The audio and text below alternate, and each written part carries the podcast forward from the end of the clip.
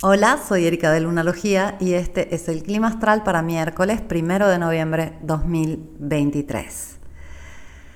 Feliz noviembre, empezamos un mes muy interesante, eh, ya la temporada de eclipses va a ir bajando, su intensidad sigue, pero no vamos a sentir esos sacudones que hemos sentido en octubre gracias a los eclipses. Noviembre nos va a regalar una luna nueva en Escorpio el día 13 y una luna llena en Géminis el día 27. Ten en cuenta que eh, va a ser un mes eh, bastante movido, sobre todo caracterizado por esta conjunción que vamos a tener del Sol con Marte. Eh, va a ser exacta el día 17 de noviembre, pero se va a mantener por varios días. Y cuando Marte y el Sol hacen conjunción, empieza un nuevo ciclo de Marte y quiere decir que también estamos concluyendo algo ahí y, está a punto de comenzar un nuevo ciclo para todo aquello que tiene que ver con nuestra voluntad, nuestra alma más guerrera, eh, el lado masculino de nuestra identidad, eh, la conquista, la lucha, Em, está interesante. Y también ten en cuenta que este mes se va a caracterizar por oposiciones a Urano, sea del Sol que de Marte que de Mercurio.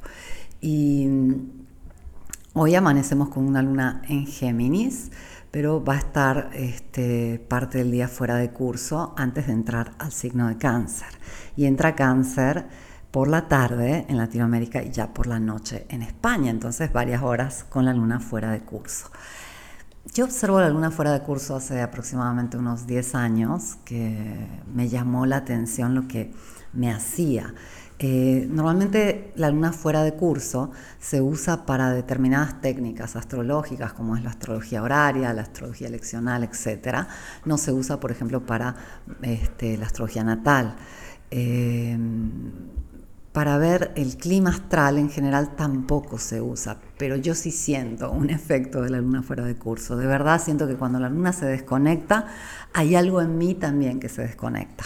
No sé bien este, expresártelo o podría hacerlo, pero este, me extendería en este, explicaciones que no vienen al caso. Más que nada, ten en cuenta que la parte técnica es eh, que se considera la luna desconectada, fuera de curso, que también se llama en vacío o vacío lunar, eh, cuando la luna hizo su último aspecto a un planeta en un signo y va a seguir su tránsito por el signo sin hacer más aspectos.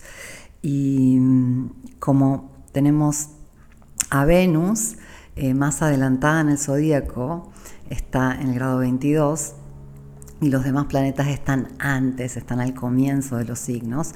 No se tienen en cuenta para la luna vacía de curso los transpersonales, los planetas modernos. Eh, son varias horas que la luna va a tender a estar fuera de curso las próximas semanas. Y en este caso sí este, se mantiene este, unas nueve horas fuera de curso y eso hace que parte del día nos podemos sentir desconectados. Además sigue esta sensación de que no tenemos mucha, este, mucho fuego en el cielo, entonces hay menos voluntad, y menos impulso, y menos este, actividad en general, lo puedes sentir como cansancio y la luna justamente hoy va a pasar de Géminis, un signo un poco más este, activo por ser de aire, a su signo, cáncer, un signo de agua. Así que sigue esta sensación. Y te quiero recomendar algo, si estás este, sintiendo el cansancio, eh, finalmente llegó la hora de darte ese espacio para descansar. Lo más interesante de estos primeros días de noviembre es que Saturno va a arrancar directo el sábado 4. Y eso quiere decir que ya está lanzando llamas saturninas. ¿Qué quiere decir eso? ¿Qué quiere decir que Saturno está por arrancar directo? Un planeta, este, y más aún un planeta lento como Saturno, cuando empieza a despertar antes de ponerse directo y apenas se pone directo, pasa varios días en un estado llamado estacionario. Cuando un planeta está estacionario está muy fuerte. Y Saturno fuerte quiere decir que vamos a conectar con la estructura de nuestra vida, la disciplina, las responsabilidades pendientes. Es como que vamos a empezar a decir, bueno, todo aquello que tenía pendiente de, hacer, este, de avanzar, de, retomar, etcétera, llega el momento. Y son días donde podemos sentir un poco el peso de la responsabilidad, pero Saturno nos enseña que cuando tomamos eh, esa parte más cruda y dura de la realidad en serio, eh, nos da mucha estructura y gracias a la estructura podemos sentir mucha libertad que es un tema más de Júpiter, la libertad, pero es justamente gracias a Saturno que podemos usar nuestro Júpiter. Te he hablado de esto, creo que infinitas veces, todo se, se mueve eh, en el mundo gracias a estos dos señores conocidos como planetas sociales, Júpiter y Saturno. Júpiter expande, Saturno restringe. Y el mejor ejemplo de algo que restringe y expande, restringe y expande es el boom boom de tu corazón constante que te mantiene vivo. Y todo lo que funciona eh, lo hace gracias a este, estos dos principios.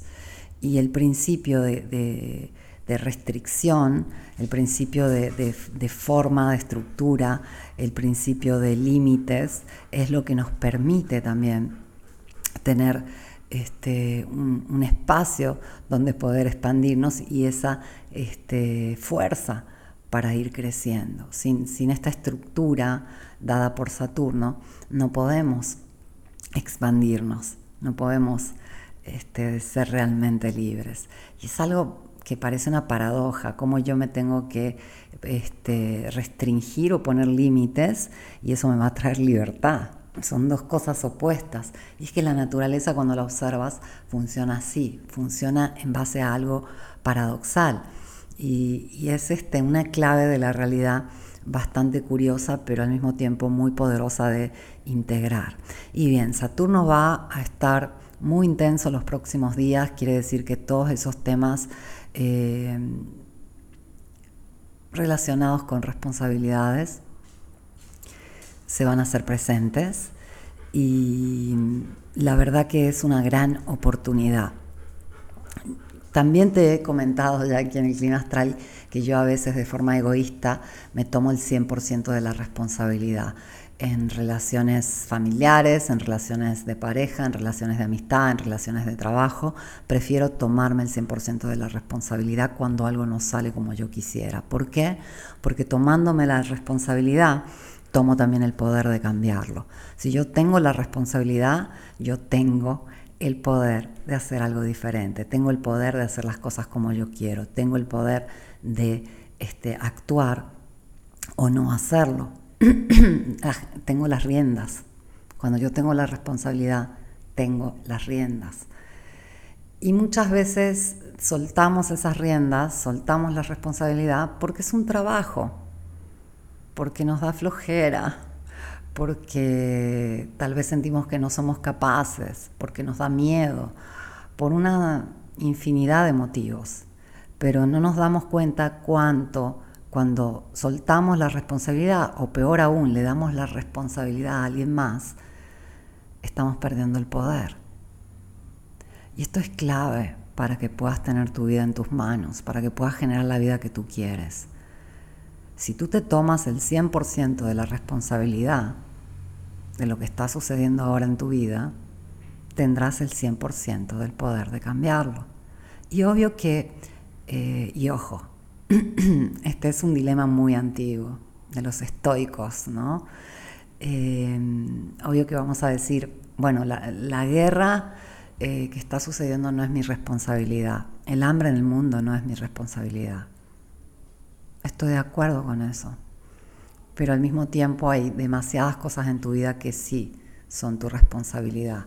Si hay una relación que no te gusta, tú tienes la responsabilidad de intentar este, hacer las cosas diferentes o tener una relación diferente o este, elegir no relacionarte más con esa persona. Son ejemplos, hay muchos ejemplos más.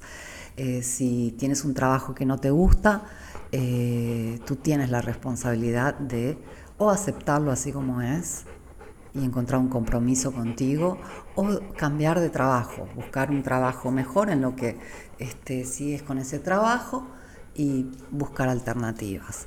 Obvio que todos nos vamos a sentir muchos momentos en nuestra vida que no tenemos opción y va a haber algunos momentos que va a ser realmente así, pero en realidad son mínimos.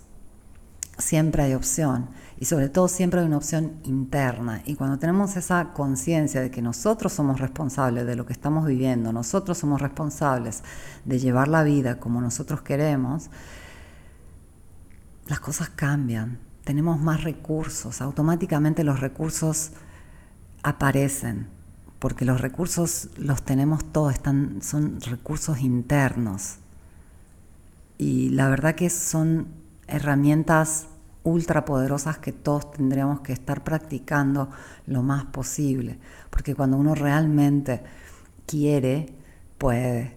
Y sobre todo cuando uno cree que es posible, cuando uno cree que es capaz.